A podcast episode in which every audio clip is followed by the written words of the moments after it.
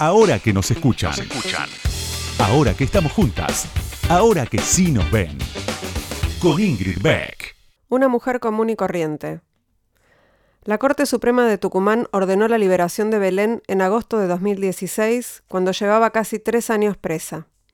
Esto fue posible porque tres meses antes la abogada tucumana Soledad Deza se enteró casi de casualidad que había una mujer presa por un aborto espontáneo y a los dos días asumió su defensa la habían condenado a ocho años de prisión por homicidio grabado por el vínculo.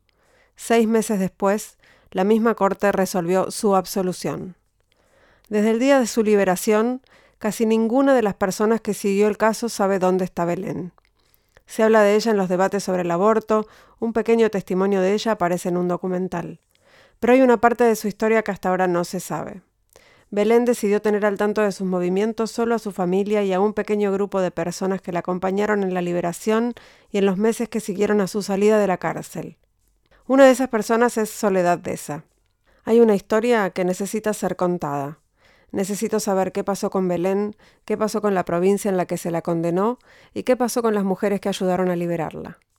Con esa idea empiezo a escribir sobre el caso que pocos recuerdan en el mismo país en el que sucedió porque de aborto no se hablaba en el 2016 y porque nunca hubo un rostro al que acusar o defender. Solo un nombre, Belén, y muchas preguntas. ¿Por qué al día de hoy mantiene la decisión de no darse a conocer? ¿Cómo se llegó a que permaneciera tanto tiempo presa con prisión preventiva por un aborto espontáneo? ¿Por qué el caso tuvo más repercusión en el exterior que en el país donde ocurrió? ¿Cómo se pasa de una condena por homicidio a una absolución total? ¿Dónde está Belén? En dos de las pocas entrevistas que dio Belén mientras estaba presa y cuando la absolvieron, dijo que le gustaría escribir un libro para contar todo lo que vivió. Para que vean que soy una mujer común y corriente, que no soy una asesina, que no soy el monstruo que han inventado. Es el capítulo 2 del libro Somos Belén que escribió Ana Correa y que publicó Planeta el año pasado. Ahora que nos escuchan, una marea verde de sonido. Con Ingrid Beck.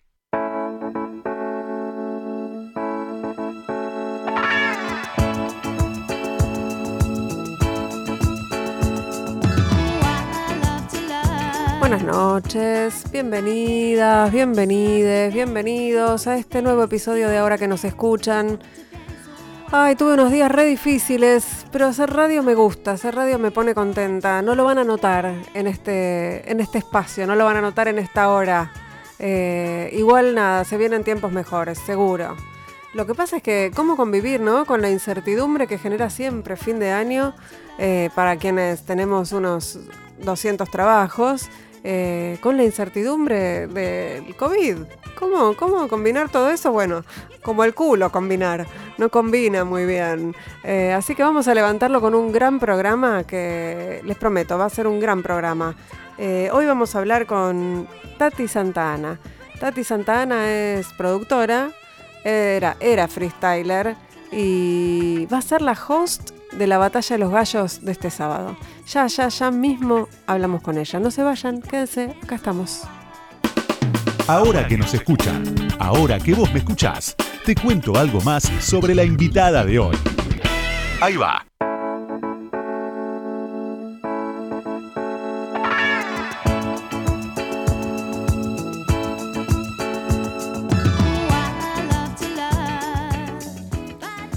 Tati Santa Ana nació el 25 de marzo de 1998 en el Instituto Médico de Obstetricia en el barrio de Balvanera. Qué dato preciso que tenemos.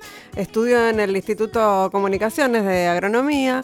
Hoy sigue la licenciatura en Gestión del Arte y la Cultura en la Universidad de 3 de Febrero. Vive con su familia en Villa del Parque, pero ella en realidad quería ser jugadora de handball, dicen algunas biografías que aparecen por ahí. Eh, iba al, colegio que iba, que era comunicaciones, era un colegio deportivo. Ahí hacía acrobacia aérea, practicaba natación, pero tenía 15 años cuando su sueño se desvaneció. Una fractura de coxis la apartó de los deportes y de sus sueños de deportista. Eh, y la cosa fue cambiando un poco. Su primer contacto con el freestyle fue, eh, cuenta Infobae en una nota, en, la plaza, en una plaza de San Marcos Sierras, en Córdoba, con unos amigos a principios de 2011. Ya en Buenos Aires se empezó a meter de lleno en el mundo del rap y a principios de 2012 empezó a ir a competencias en plazas, al Quinto Escalón, a Las Vegas y al Jalabalusa, entre muchas otras. Eh, más o menos hoy tiene más de mil horas presente en competencias, fechas donde se reúnen freestylers y batallan. Fue parte de Sarena mucho tiempo hasta que se convirtió en productora y en host. Ahora realiza y conduce. Eh, el año, bueno, el año pasado fue una de las anfitrionas en las finales de la batalla de los gallos nacionales en el Luna Park. El año pasado también creó junto con dos amigas, con Mirna y con Foch, la Federación de Freestyle Femenino, conocida como la Triple F, la primera competencia profesional de habla hispana exclusivamente para mujeres, y pusieron reglas sencillas pero inflexibles. No se permite la violencia y no se permiten acotes misóginos o machistas. Y atención, va a ser la próxima anfitriona de la Red Bull Batalla de los Gallos, la competencia de improvisación más importante del mundo. Hola, buenas noches, Tati, ¿cómo estás? Bien, ¿y vos, Ingrid? ¿Cuánta data que tenés por ahí? Viste, así, se hace archivo, bueno, hay, hay, hay unas cuantas cosas sobre vos ahí eh, dispersas por, por internet, pero tengo que, tengo que decirlo, me siento Mirta cuando digo estas cosas. Yo te conozco porque tu papá habla mucho de vos. Maldita sea. sí, mi padre habla mucho de mí, es verdad. Ahora igual, ahora que, se lo permití. Ah, pensé que decir ahora que ahora que me escucha, ¿no? ¿Por no lo, no, le, no lo dejabas? Era como que ambos teníamos como la postura de, no hablar del, otro, digamos, ¿no? Era como, bueno, yo no reconocía que eres mi padre públicamente y él solamente utilizaba el hashtag hija de claro. veintitantos, nunca le ponía foto. Eh, hasta que, bueno, empezó a poner fotos. o sea, fue como que el, el pacto se rompió cuando yo le dije, bueno, voy a volver a Twitter, si me querés quitar mi herencia está todo bien, pero voy a volver a Twitter. Estoy como tres años sin usar Twitter porque, bueno, nada, también era como un poco respetar la red social de él. Él es como un Twitter. Eh, vamos a ver el nombre, vamos a, vamos a avergonzarlo entre las dos.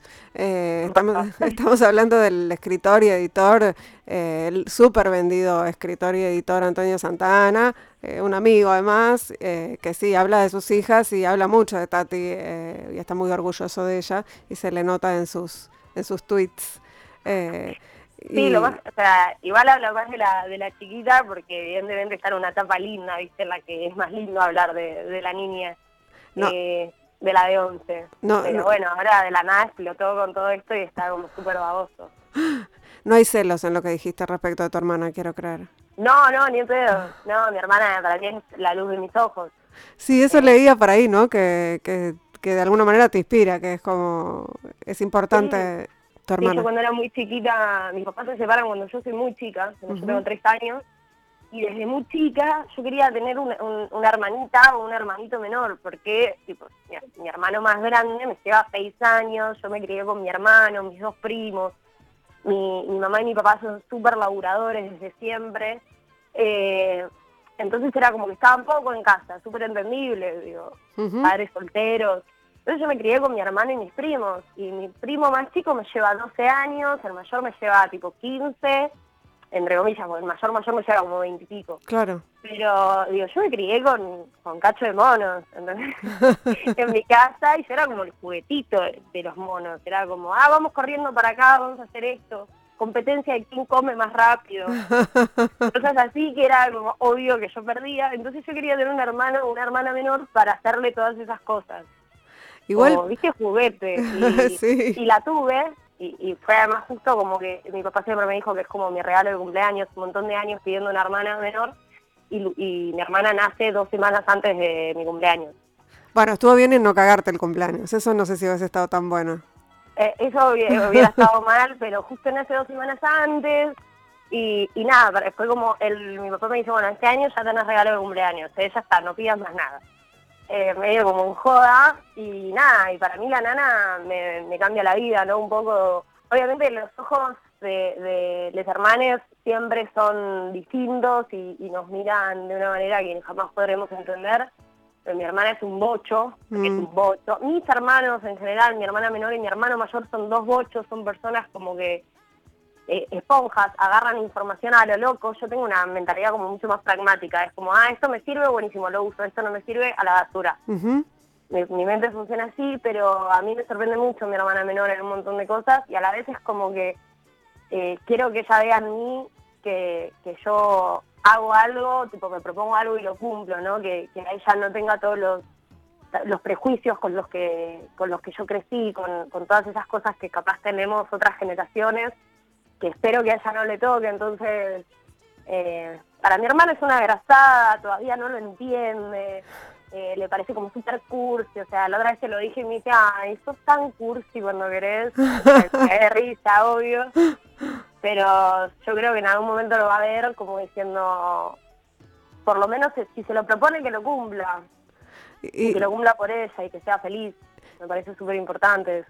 Pensaba en que hablabas de los prejuicios de otras generaciones, vos sos bastante joven igual, muy joven, eh, pero al, criarte en un ámbito con, con, varones, eh, ¿sentís que te criaste con menos estereotipos que otras chicas? Yo creo que yo, o sea, para mí es como que de chiquita medio que me burlaban porque yo era como, en un punto tengo eh, el cuerpo hegemónico, la figura hegemónica, y, soy creo que de, mentalidad de las personas menos hegemónicas de, que mm. conozco, básicamente, ¿no? Digo, a mí me hacían bullying por querer jugar a la pelota, porque no me gustaba estar con mis compañeras en el colegio jugando a, a que éramos algo que no éramos, ¿no? A, Entonces yo quería ir a jugar a la pelota con los pibes porque yo me quería ir jugando a la pelota con, con mis primos, digamos. A mí era como el juego básico, ir al pasaje, jugar a la pelota, agarrarnos a piñas, era como lo de siempre. Entonces, a mí me hacían bullying por eso. Entonces yo creo que si bien tengo un montón de prejuicios, porque también hay que ser, hay que ser realistas de que medio que nos los, nos los enseñan en el colegio. Y sí, vamos, estamos en esta cultura, tampoco es que vivimos en Marte. Claro, era como, a mí, a mí me decían de que, o sea, una vez llamaron a mi papá porque yo le había pegado a alguien, creo, y cuando yo le conté a mi papá por qué era la situación, me decía, ah, bueno, está bien entonces. Vos están haciendo bullying por ser vos, ¿entendés? como, sí, ya lo sé, pero bueno, nada, es la situación Pero parece que las reglas son otras. Claro, las reglas eran otras, ¿entendés? Entonces era como, bueno, eh, a vos te pueden hacer mierda mentalmente, pero vos a empujar a una compañerita y no sos una dama. Digo, ¿qué? ¿Qué cabeza cabe, no? Digo, yo digo, sufrí bullying porque mi hermana menor es mi medio hermana realmente, es hija de mi papá y no de mi mamá. Mm. Entonces me decían, tu hermana no es tu hermana, ¿entendés? ¿Qué tipo de crueldad tienen las niñas de nueve años? Son las, las hermanastras de Cenicienta, ellas. Claro, me decían, hermana, es hermanastra, te viene a quitar el lugar. Y es tipo, no, ¿qué lugar me viene a quitar? Tipo, ni en pedo, es mi hermana. Entonces era todo como muy delirante y, y yo siempre me sentí un poco más cómoda con varones que con mujeres, capaz por, no sé, por estas cuestiones que me tocaron vivir. Entonces vi como esa situación de que había muchos varones que a mí me trataban de igual. Eh, no sé si está bien o está mal, es lo que es. Es lo que es. Claro, y, a la vez vi a muchas pibas tratarme de menos por eso. Entonces era como que yo me crié como en, en un limbo de decir, no sé, no sé qué hacer con esto, no sé si esto está bien o está mal. Eh, definitivamente estuvo bien para mí porque yo estaba acostumbrada a estar en la plaza con mis amigos, eh, ranchando y, y jugando a la pelota, charlando de boludeces, digamos, en una. y, fue lo que más tarde me lleva a caer en el freestyle, ¿no? Y sí, eh, porque esta idea de estar en, la plaza jugando es bastante parecida, ¿no? Digo, claro. E, es esa idea. Sí, sí, yo a veces es muy chica, es muy chica me gusta estar en la plaza, o sea, ahora estoy encerrada por lo de la Nacional, pero si es por mí yo estaría el día entero tirada en la plaza, eh, porque me gusta, es como otro, otro aire, otro espacio. Em, entonces digo, bueno, me llevó, como que la vida me fue llevando. Tati, este, este programa tiene como una suerte de recorrido sonoro de, las vidas de las protagonistas. Me gustaría que escucháramos juntos un audio tuyo y después seguimos charlando. Dale. Mi primer contacto con el freestyle fue a los 12 años y después cuando vine a Buenos Aires vi que había freestyle en plazas. Yo dentro de estos espacios cumplo el rol de productora y de presentadora tratamos de promover tanto los valores del hip hop como de los deportes urbanos, que son el respeto, unión, humildad. noto que el machismo dentro del freestyle es un reflejo del machismo que hay en la sociedad, por eso mismo la creación de tantos espacios para fomentar, de empoderar a las pibas para lograr cambiar el paradigma social directamente. Bueno, cuántas cosas en ese, en, en, esos segundos, en ese minuto de, de audio para, para ir conversando. Eh, Pero bueno, eh, empecemos por el, por el principio, porque leí por ahí que decías que cuando, cuando arrancaste eh, ahí en, la, en, en, San Marcos Sierras y después como que no, no eras una gran freestyler, como que te, fal No. te faltaba un poco.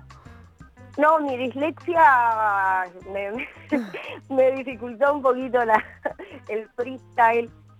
Tengo mis competencias, tengo mis trofeos eh, de, de recordar, de ganar competencias, de, de todo, pero nada, no, no era para mí capaz. Mm. Era como que eh, yo estaba en ese lugar formándome para hacer lo que soy hoy. Digo, hoy me miro una competencia y digo, no, no volvería a competir, no, no es lo mío, no es. Eh, si bien me brindó una agilidad mental que pobre la persona que se ponga a discutir conmigo, porque encima que me gusta discutir, el freestyle te da eso, esa velocidad mental increíble. Eh, sí, me, me formó como productora, como host, pero bueno, nada, la competencia eh, es algo que, que me gusta, porque me gusta competir, pero a la vez es como que que, que estoy terminando, expongo una parte de mí que capaz no me gusta exponer, digamos, que es la, la parte como más presente e inconsciente que tiene el freestyle. Mm. Algo que vengo hablando con varios amigos que son como eh, periodistas o, o teóricos, que es como cuánto, cuál es el grado de inconsciencia que tiene cada freestyle o cada freestyler, ¿no? Porque digo, uno no puede medir con frialdad cada palabra que va a decir en un freestyle. O sea, no sé, creo yo que es casi imposible.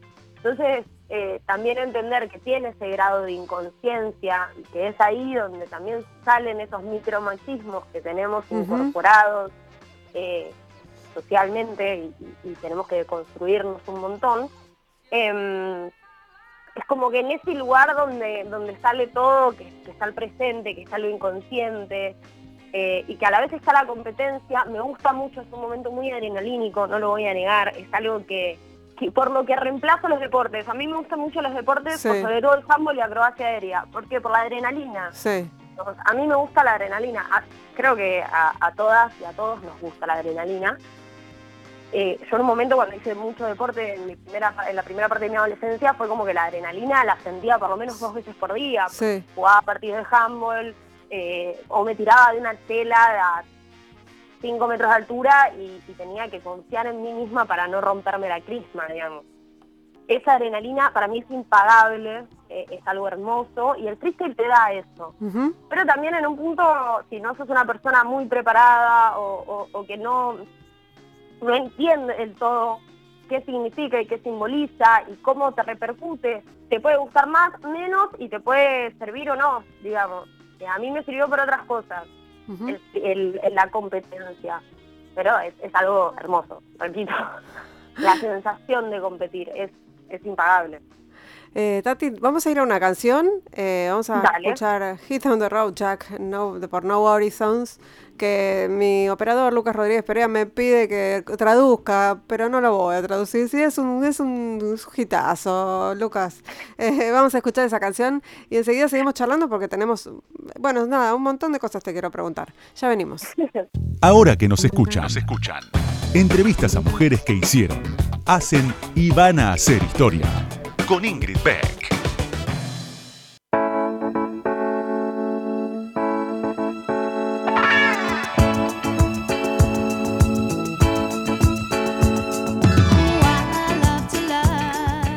Seguimos en Ahora que nos escuchan, estamos charlando con Tati Santana, que es eh, freestyler, es host, es productora. Eh, ¿qué, cómo te defino, Tati? Eh, ¿Cómo estás, sí? Pero ponele a la audiencia que tiene más de 60 años, vamos a poner un, Oh. que, no, que no te conoce todavía o que lo lea tu padre. en Twitter, en Twitter, eh, no, no, sé que sus libros no son para mayores de 60 años, pero ¿qué, qué, qué dirías que sos? ¿Productora? ¿Está bien? Sí, yo diría que soy productora. Porque depende del rol que cumpla, es como que o produzco un evento y, o, o- o lo que fuere, puede ser series, lo que sea, o me produzco a mí misma eh, en otros ámbitos. Eh, y bueno, y pe- pensaba, vas a ser la, la próxima anfitriona de la Red Bull. ¿Eso es Sí. como un poco el, el- es el techo No, de los para hosts? mí no hay No. techo. Eh, yo, yo siento que no hay techo porque si, no- si me pongo un techo que ya me pasó en cierto punto, no sé si un techo, pero sí como una meta, viste, como súper claro, un sueño, después se siente un vacío horrible. Sentís que, que no sabes qué hacer después de eso, ¿entendés? Es como si nada va a superar esta situación.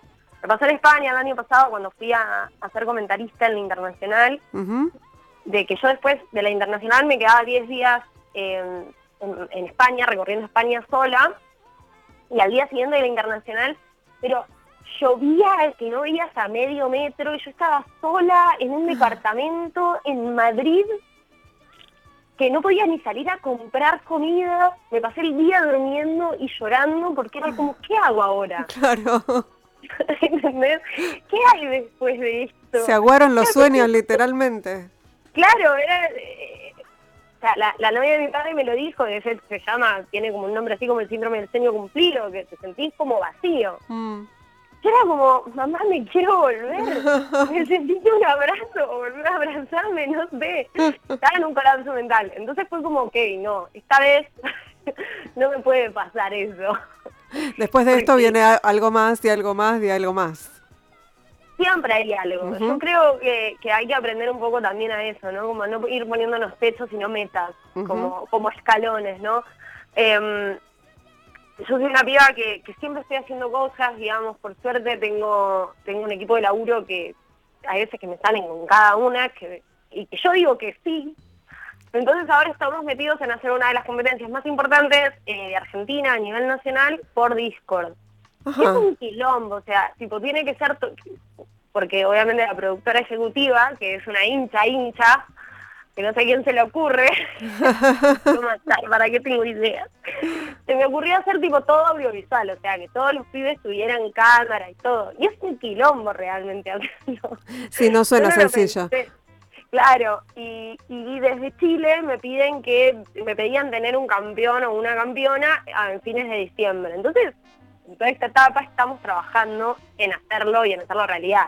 Yo ya pateé todo, pospuse todo, tipo, ya no te voy a entregar él o la campeona en diciembre, sino en enero, febrero, porque todo no se puede. Entonces digo, bueno, empezamos a trabajar en esto, ¿no? En, en- en no, no sentirme atascada después de la nacional, pero sí es un sueño, digamos, es un, es un sueño que como no llegué a soñar.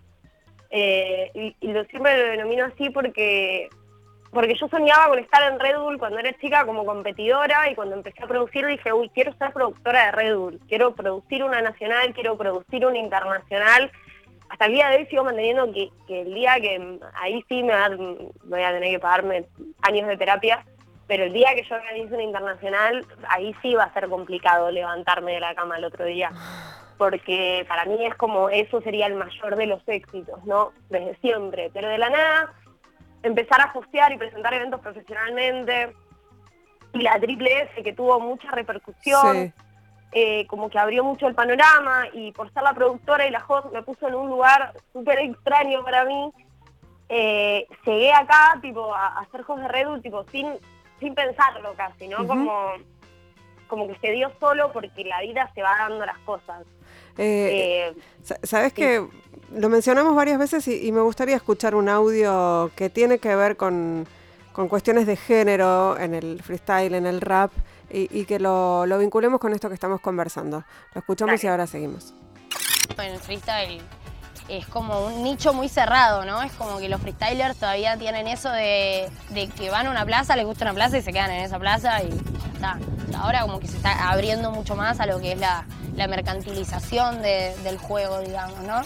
Eh, sí llegó mucho más tarde al freestyle porque, bueno, más allá de, todo, es esto, es el inconsciente colectivo que nos agarra a todos, como eh, llega un cambio de paradigma a la sociedad general, tiene que trascender muchos cuerpos para llegar a las subculturas. Y pensemos que el freestyle no solo que es una subcultura de una subcultura de una subcultura estadounidense, sino que, o sea, si vamos al caso, es la subcultura de la subcultura de la subcultura de la subcultura de la subcultura. Entonces es como que va a tardar un montón en llegar. En un punto yo en este último tiempo también me puse a pensar lo mismo, es decir, ¿cómo puede ser que el, mundo del rap es tan machista cuando nosotros alabamos a un montón de raperos estadounidenses que fueron padres de esto, como no sé, Tupac, eh, y que Tupac en la Doug Life, que muchos piensan que es la vida de matón, entre comillas. O sea, él eh, hace como su reglamento, dice, hay que respetar a las hermanas al igual que a los hermanos. Y en la primera fiesta de hip hop estaban tocando mujeres como hombres, como estaban bailando mujeres como hombres. Entonces es como, ¿por qué el mundo del freestyle en Argentina es tan machista? No quiero hablar obviamente en Latinoamérica porque no, no lo vivo. Eh, pero creo que es esta cuestión de que somos machistas en nuestra vida, en nuestro día a día, en nuestra vida cotidiana. Bueno, hablábamos de eso, lo, mencionamos más de una vez en, toda esta charla y hablamos de, la creación de la Triple F, que es esta, esta liga, esta federación de freestyle femenino, eh, y vos decías que eso te abrió puertas, eh, y pensaba, bueno, ¿cómo se hace? Sí, es, o por lo menos tiene, tiene, em, eh, tiene fama de ser un ambiente muy machista y hay muchas de las, en muchas de las competencias escuchamos muchas ¿Cómo se dice?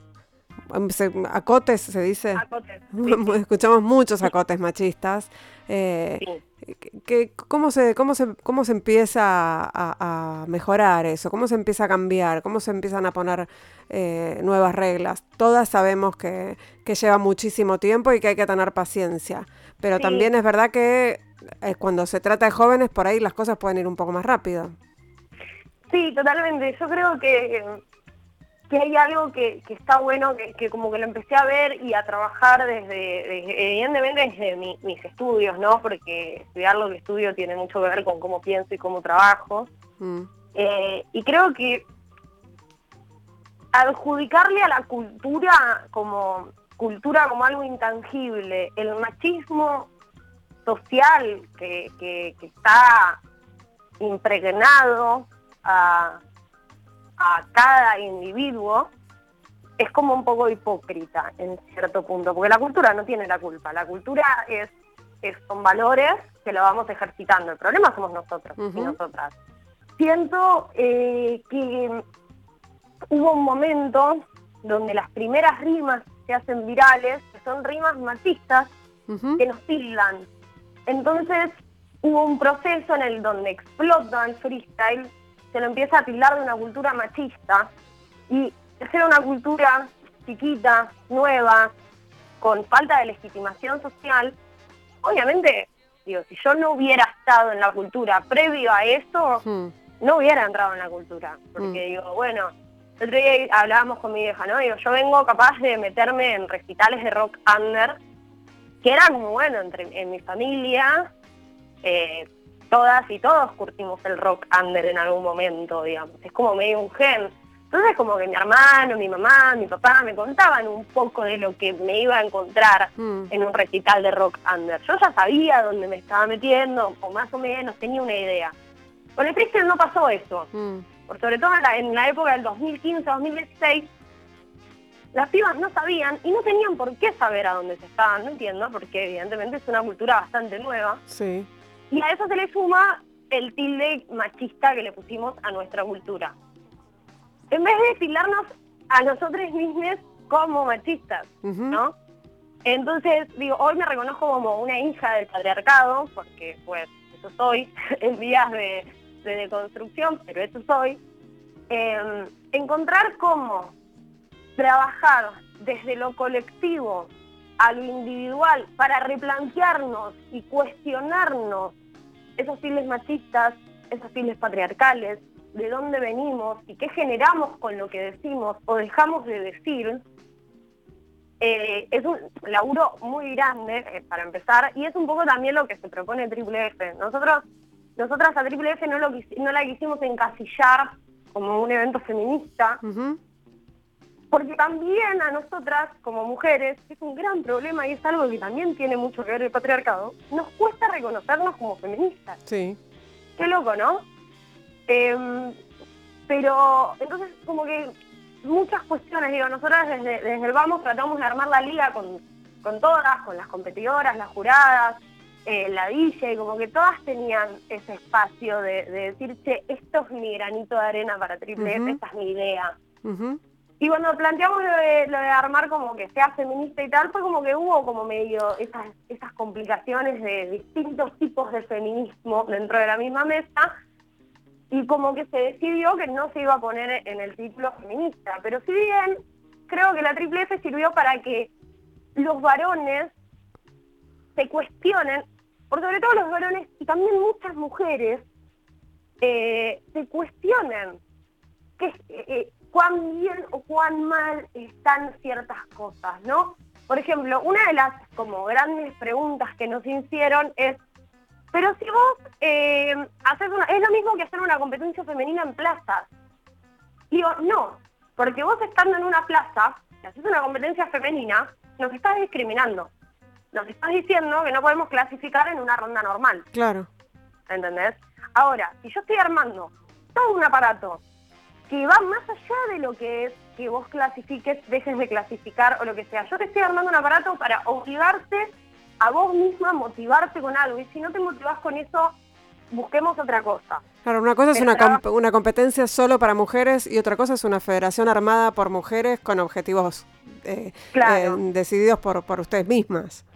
Claro, además trabajar en una liga de cinco fechas, trabajar más en profundidad, brindar herramientas de, motivación, de juntarnos, de estar charlando constantemente en el grupo, de que ellas se puedan encontrar también charlando con las juradas, invitar a un jurado varón también por una cuestión de que primero valorar a las pibas, porque evidentemente al no haber tantas mujeres, las juradas mujeres, eh, también necesitan ese como valor o mm. visibilización que son necesarias. Evidentemente las competencias hay que dejarlo en claro desde el principio y desde el vamos. Lo que importa en una competencia de freestyle son los competidores. O sea, el resto es como medio acompañamiento, pero siguen siendo muy importantes. Cada eslabón es importante.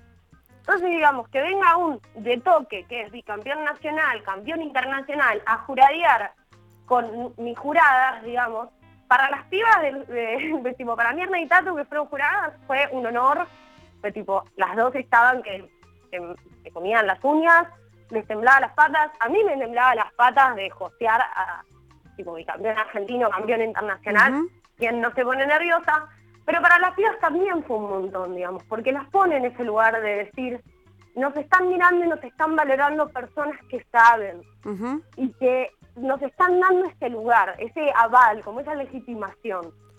Y, vos... Sí. No, no, digo, ¿y vos pensás que todo este, este trabajo que están haciendo de, empoderamiento y de, y de visibilización eh, eh, tiene que ver también con, con, el lugar que vos estás ocupando? Yo no sé si el lugar que yo estoy ocupando. O sea, yo no me quiero como... Como un reconocimiento, digo, pero, la, pero, pero implica que de alguna manera las marcas eh, y las grandes empresas están mirando eso también. Por, se, dan cuenta, no, importa por qué, si es por este pinkwashing, digamos, por oportunismo o por verdadera convicción, eh, se dan cuenta de que no pueden seguir omitiendo, digamos, los feminismos o el avance de las mujeres en todos los ámbitos, me parece. Sí, sí, totalmente. Eh, digo, yo creo que la triple F fue un poco ese, ese decirle a las pibas, acá tienen la luz para que brillen, ¿no? Eh, ustedes hagan lo que quieran con eso. No, no les voy a decir tienen que hacerlo así. Nosotras venimos, eh, digo nosotras porque es como que me queda, pero por sobre todo en la época que yo arranqué a ratear y a competir, la época de Brasita, de Joaquín, de Tink, eh, no era que había lugares para todas, había un lugar. O sea, era como, sí, va a llegar, pero va a llegar una. Entonces nosotros nos matábamos entre nosotras para ver quién llegaba. ¿Entendés? Era o es la Rose o es la Joaquín, o es la Tink o es Brasita, pero no es la Joaquín, la Tink, la Rose y Brasita. No. Entre todas había uno. Entonces, nosotras también, ahí ya juega un poco eh, nuestra parte, ¿no? De las, de las pibas más viejas, Mm. aceptar que no es o, es y, que somos todas, ¿no? De que, de que tenemos que acompañar y bancar a las pibas y que no hay un solo lugar. Tenemos que luchar para que ese lugar, esté, en ese lugar estemos todas, digamos, o que estén las que quieran estar, porque tampoco está bueno esto de decir, e, está ahí por ser mujer. No, está ahí porque se rompió el lomo. O sea, está ahí por el feminismo. No, está ahí porque quiere estar ahí, porque le gusta, porque lo laburó y porque se lo ganó. No por un cupo y no por obligación. No, bueno, pero que quiera estar ahí y que pueda estar ahí tiene que ver con el feminismo. Sí, sí, obvio, pero hoy en día se lo, se lo como que en el mundo del freestyle es como el decir, están ahí solamente por el feminismo. Claro. ¿Entendés? No tiene nada que ver con el valor eh, con, el, lo que cada una hizo, ¿no? Es como que el feminismo es un ente que nos engloba a todas y que todas eh, nos toca el feminismo y el feminismo nos pone en un lugar. Y no, el feminismo nos pone la visibilidad y nos pone en juego un montón de cartas, pero nosotras elegimos qué cartas jugar con Claro, eso. digo, que podamos elegir las cartas tiene que ver con el feminismo. Claro, sí, sí, totalmente. Eso, eso decía.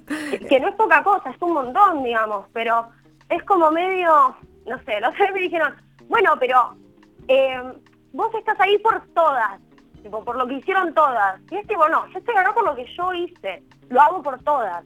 Porque yo me, me, tomo, me pongo esa camiseta de decir, yo voy a las pibas crecer, digamos, y yo crecí con las pibas, con estas pibas. Entonces, obvio que quiero que ellas cumplan sus sueños, porque yo quiero cumplir los míos. Pero si hay alguien a la que no identifico y que no la represento, está todo bien. Pero por supuesto. Digamos, con la Triple F nos pasó mucho eso, de que hubo muchas pibas que salieron a decir que nosotras éramos súper machistas, que esto lo que estábamos haciendo era súper sexista, y mi respuesta fue, a todas esas pibas fue, ¿opinás eso? Todo bien, no vengas. Si no te gusta, arma tu propia federación. Claro, no, vengas, no comentes, no nos, no nos preguntes, no, no es nada, pero no nos tires mierda. Entre nosotras no, al menos. Era como, esa fue siempre nuestra, nuestra política. Hoy en día, digo, la verdad, veo a Brasa eh, en Red Bull, veo a Roma, bien NTC, digo, veo a Tatu Franchi, a Mirna, tipo, personas con las que convivo, asistas, digo, un montón de, de pibas que, que no solamente se vienen rompiendo el lomo hace años por llegar a algún lugar, a su lugar, por cuidar su espacio, sino que son personas que tienen convicciones para ayudar al colectivo. Eh, y no solamente al colectivo de las ciudades, sino al colectivo en general, ¿no? Porque eh, es importante que en estos espacios, particularmente como el freestyle, que son tan masculinos, hacer algo para que las pibas se sientan cómodas, para que sigan laburando y sigan haciendo, pero a la vez hacer algo para que los pibes se replanteen Total. sus privilegios y que pongan sobre la mesa el, pensar otras cosas, digamos. Que venga, por ejemplo, y voy a seguir usando de toque porque para mí es un gran ejemplo, pero de toque este año le tocó salir a decir por qué la había votado a Roma con Doser y, responde tipo, para mí ya no va que Doser le diga, vos querés el aborto legal porque no te haces cargo de abrir las dos piernas. Disculpame, pero eso no eso ya no está bien. Eso no es eh, aceptado, ¿entendés? Porque la está tratando de de, cualquier cosa menos de como la tiene que tratar. Y obviamente se lo festejan porque es varón. Decir eso ya no va. Tratar a una persona mal porque es negra ya no va. Discriminar por ser homofóbico ya no va. Por eso voté a Roma, dice. Y la verdad que una persona como Deto, que tiene 33 años, que viene de zona sur, que tiene todo un camino recorrido, que plantee, repito, campeón argentino y campeón mundial, que plantee eso en un en vivo, la verdad es como, te aplaudo, negro, porque haces pensar a tres personas, pero esas tres personas van a hacer pensar a dos o a una, y así se va a seguir generando la cadena. Y eso es lo que importa. Totalmente de acuerdo. Que haya personas que digan, esto no va más. ¿Querés guardiar con algo básico? Bueno, no sé, bardearlo por la cara, qué sé yo. Es algo que no puede cambiar, ¿viste? Eh, pero no por tu por, ser mujer o, por ser afro o, por ser homosexual, ¿entendés? Es una gran cuestión. Digo, ¿por qué no hay homosexuales eh, reconocidos o aceptados en el, en el, y- en el en freestyle. la cultura, en el freestyle. Tati, ¿no? pará, estás haciendo una pregunta así que va a requerir una respuesta bastante profunda y nos tenemos que ir a un, a un tema. Vamos a un tema, vamos a escuchar a Lily Allen, vamos a escuchar Fuck You. No lo voy a traducir, Lucas. Y, enseguida seguimos charlando porque viene bien interesante. No se vayan, ya volvemos. Estamos hablando con Tati Santana, acá en Ahora que nos escuchan en Radio con Vos.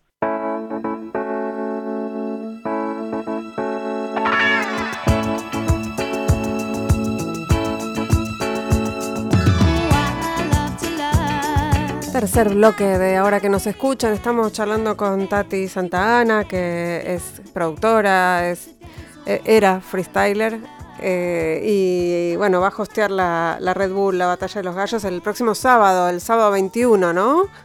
Sí, este sábado. Qué momento. Bueno, pero dejamos una pregunta abierta del, del bloque anterior que no la quiero dejar abierta, quisiera cerrarla porque veníamos hablando de, de cómo, cómo, cómo se inserta, el, cómo, cómo, cómo se trabajan las cuestiones que tienen que ver con los géneros en, en el freestyle y todo el laburo que vienen haciendo, el esfuerzo desde la federación, desde la triple F, eh, la, visibilización y, y vos te preguntabas por qué no hay eh, gays. eh, o lesbianas reconocidas eh, dentro del ámbito del freestyle, porque que los hay seguro, hay, porque Sí. es- le digo, no, no, no, no estamos descubriendo nada. Y, y- y la respuesta me parece que no, no la voy a dar por vos, pero es una... m- me- No. Me, imagino que tiene que ver con, con el machismo, no hay mucha otra este, explicación para eso, ¿no? Sí, con el lenguaje, con no medir lo que estamos diciendo, con lo que, eh, o sea, no, no medir que lo que decimos realmente tiene consecuencias. Eh, explota el freestyle y de la nada estamos en un lugar de exposición. Es esto, digo, yo en mi vida me imaginé estar dando notas en general eh, y me toca porque el freestyle se, se volvió masivo, eh, está en un proceso de profesionalización, etc, etc, etc. Entonces digo, bueno, el contenido tiene que adecuarse y tenemos que entender que estamos en este lugar, que nos están viendo, que nos están tomando ejemplo y que también generamos una respuesta a la otra persona. No sabemos en quién, pero hay que ser conscientes de que todo lo que decimos siempre va a molestar a alguien. El tema es a quién molesta. A mí No, hay, digo- hay, hay algo que me, que me produce, que me, me, produce preguntas y que me hace pensar, tiene que ver con que el- la- las batallas de gallos, de gallos o de, no sé cómo decirle, porque en realidad ahora Sí, también hay gallinas o, o gallas, no sé. Eh, es hora de que también empiecen a, pensar en eso. Eh, de- todo, todo este género musical eh, llega a, a- a pibes y pibas de obviamente de todo el mundo, pero de toda la Argentina. Parece ser uno de los géneros que más eh, comunica o, o con más masivos para, para los chicos y las chicas de edades muy diversas. Me parece que desde chicos chiquitos, como de- desde 8 años hasta 20 y pico. Eh, y, Sí. y- y me hace ruido como eh, se transmite, por un lado, al- eh, algunos acotes tan machistas, tan misóginos, versus un montón de adolescentes que están pensando el mundo muy de otra manera, ¿no? Es como una, una disputa ahí, me parece, entre el- las y los que vienen pensando eh, el mundo eh, desde Ni Una Menos, desde el aborto legal, la marea verde, todo eso, y me refiero a varones y mujeres y, y- y no binarias, eh, y otros que todavía se quedaron en, en otras, eh, en otras culturas, ¿no? O en otras ideas. Sí, también viste que medio pasa esto de que como se mercantilizó un poco el freestyle, se lo llevó un poco al lado deportivo, eh, hay sueldos, Mm, es como que hay una elite. mm. El punto es llegar a que esa elite cambie su contenido, porque vos viste que es como medio lo, lo, lo mismo que pasa en otros géneros artísticos, o el mismo en la sociedad, digamos. Si vos conseguís que las 15 personas que forman parte de la elite de competidores y competidoras cambien su manera de rapear y generen estas cuestiones, como capaz la genera el Beto, que está dentro de esa elite, eh, se va a ir reconstruyendo mucho más rápido todo, ¿no? Pero mientras que plantee esta situación de, de- de seguir con lo básico, de que el mejor insulto que podemos decir es eh, viene, viene, Mm. no, ¿entendés? O sea, y que, y que lo tomen como está todo bien, ¿viste? No, no significa nada, y sí significa. Y sí estamos diciendo algo, más allá de que sea una batalla, ¿no? ahora también está un poco este tema de decir, bueno, arriba del escenario es un personaje, pero abajo es una persona. Y como que se está encontrando esas, esas grietas por las que realmente entra el punto de qué estamos diciendo eh, en lo que decimos arriba del escenario, cómo nos estamos mostrando, digamos. Bueno, esto es un poco de, lo que nos toca transitar hoy a, las personas que estamos trabajando en el freestyle y viviendo el freestyle. Eh, yo digo, yo sin ser de ese grupo de elite, pero siendo una productora, trabajando con un montón de, esas personas, generar estas dudas y, estas cuestiones de decir, bueno, ¿qué estamos diciendo cuando te pones en el escenario? O sea, ok, genial, es tu personaje el que dijo esto, no sos vos, pero vos estás de acuerdo como persona, porque si no estás de acuerdo no tiene sentido que lo digas arriba del escenario, porque la caripela de tu personaje y de tu persona es la misma. O sea, y no importa el, el personaje, entre comillas yo jamás, jamás me subiría a un escenario con un pañuelo azul. Digo, no, eh, bueno, esta, tipo, mis ideales van a seguir siendo siempre mis ideales. Vos, mencionaste el pañuelo recién y si todo sale más o menos como, como pretendemos, como esperamos, eh, vamos a tener eh, aborto legal en la Argentina en los próximos meses. ¿Es una, ¿Es una lucha con la que te sentís identificada? Sí, sí, totalmente. Eh, yo me siento muy identificada, aunque también soy consciente de esto de que desde hace varios años tengo la, cuestión de ser un poco eh, influencer, entre comillas, de tener muchos seguidores en Instagram y, ser consciente de que estoy formando opinión. Estoy como bastante, entre comillas, cuidadosa, pero sé que quiero el aborto legal, seguro y gratuito, que no, quiero ninguna mujer más muerta, eh, basta de homofobia, basta de racismo, eh, basta, estamos en el 2020, digamos, no podemos seguir en esta situación. Yo adhiero y adherí desde el primer momento eh, por el aborto legal, seguro y gratuito, por la ESI, eh, nada, estoy súper, súper a favor de todas las luchas sociales, eh, súper a favor, digamos. Me muevo como que mi equipo de laburo y mis amigas, todas tenemos como luchas bastante diferentes. Yo tengo una amiga que es chilena y que como que vive un poco la historia de los pueblos originarios más de cerca. Entonces es como adentrarse en un mundo distinto. Bueno, tengo una, una pareja mía, son de mis mejores amigas, afro, lesbianas, que bueno, viven esto desde, adentro y es como súper lindo encontrarnos todas luchando por el aborto legal, seguro y gratuito, que fue lo que nos hizo amigas básicamente. Eh, y, y después en un montón de luchas por, por los derechos humanos. Y, sociales y la reivindicación social de, un montón de personas que se encuentran y nos encontramos en desventajas por los poderes hegemónicos que se viven, eh, que, vivimos y que están establecidos hace cientos de años y porque hay 15 familias que gobiernan el país y no los quieren cambiar. Tati, eh, fue un placer enorme haber charlado con vos. Eh, no sé, te estamos viendo el sábado 21. ¿A qué hora arranca toda A las 17 horas arranca en TV Pública. Wow. voy a seguir en la tele. Qué bueno, qué bueno. Desde las, desde las 5 en la TV pública, entonces te vemos ahí hosteando la batalla de los gallos, eh, de Les Galles, vamos a decirle. Y, y, nada, te vemos seguro porque en mi casa hay fans, así que allá, allí estaremos, firmes. Bueno, genial, muchísimas gracias a vos por invitarme y nada, súper contenta. gracias. Nos estamos encontrando seguramente. Claro que sí, próximamente. Post 21. Un abrazo enorme. Abrazo, Tati. Adiós, hermosa, chao.